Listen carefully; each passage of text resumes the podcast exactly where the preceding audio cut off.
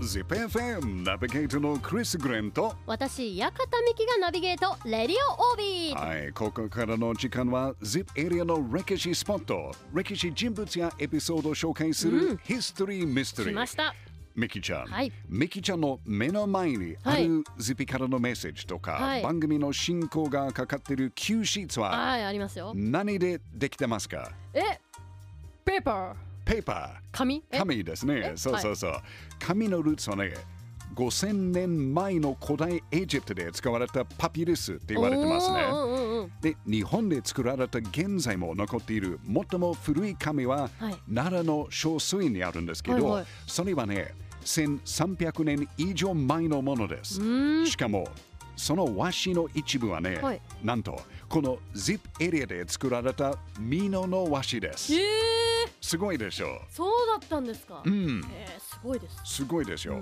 でもちろん紙は世界中で、えー作られてますうが、ん大事な海外で作られてる紙はね、はい100年しか持たない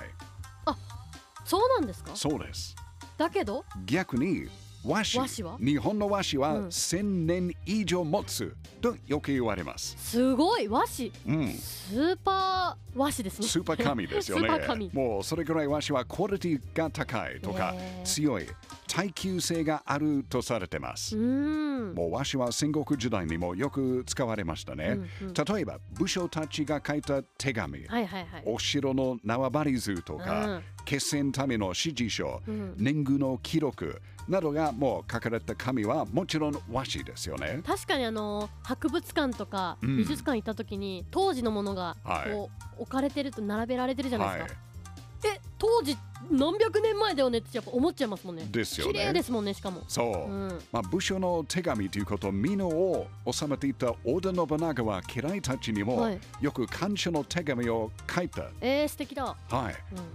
もう信長怖いイメージあるけど、はい優はいしさもあったんですけど、うん合戦で活躍ご苦労っていう感じなんですけどもちろん嫌いたちはあの信長様から、んもうサイン入りハンコ付き感謝の手紙をもらったらそれだけでも十分嬉しいですよね。すごい嬉しいですよ自慢ですよ自十慢、ねえ、うん十分価値がありますよね、はいでも実はそれだけじゃなくて、うん信長は最高級の美濃の和紙を使って、えー、家来たちに手紙を送りました。紙にもこだわりがあったんですね、はい。ということは、嫌いたちとしては、プラスアルファの価値、宝物という状態でした。ううんん、で、信長ということは、あの、美濃和紙は伝統的な和傘を作るために使われてましたよね。うんうんうんうん OK。信長が傘として使用した油紙には、はい別の使い方を考えました。別の他のはい。えミキちゃん、ー、はいそれは何だと思いますか何ですかねちょっとわかんないですねわからない。うん実は火縄銃を包みだのためです。火縄銃はい。火縄銃は鋼鉄でできていったんですよね。はいはいで保管や出撃の際にうん乾いた状態に保ち、錆びないようにするために身の和紙、かすような油紙で包んでいました。えー、保護してたそうです。え革新的ですよーね。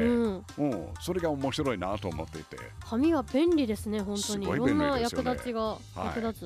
つ、すごいちなみにあの江戸時代になると、はい美濃和紙は幕府や尾張藩からの命令をうん受けて製造される御用紙にもなってます。と、えいうことは幕府や尾張藩の手紙や記録にも美濃の和紙で書いてありました。えすごいですよねー、。すごいうんまあ、現在も岐阜の伝統工芸品であるあの岐阜提灯とか、うん和傘などでうもん使われてますが、もうそれ以外は日本国内にある国宝やうん文化財などの修復はもちろん、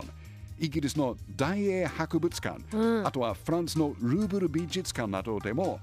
美術品の修復などにはい美濃和紙が使われてます。もう世界中で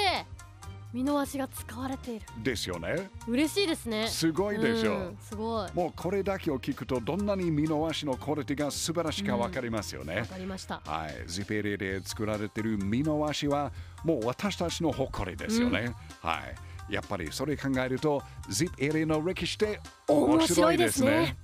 ZIPFM History Mystery 今日は ZIPArea で作られている魅力的なミノワシを紹介しました、今回のヒスミスもうん素敵なお話でしたね美濃足が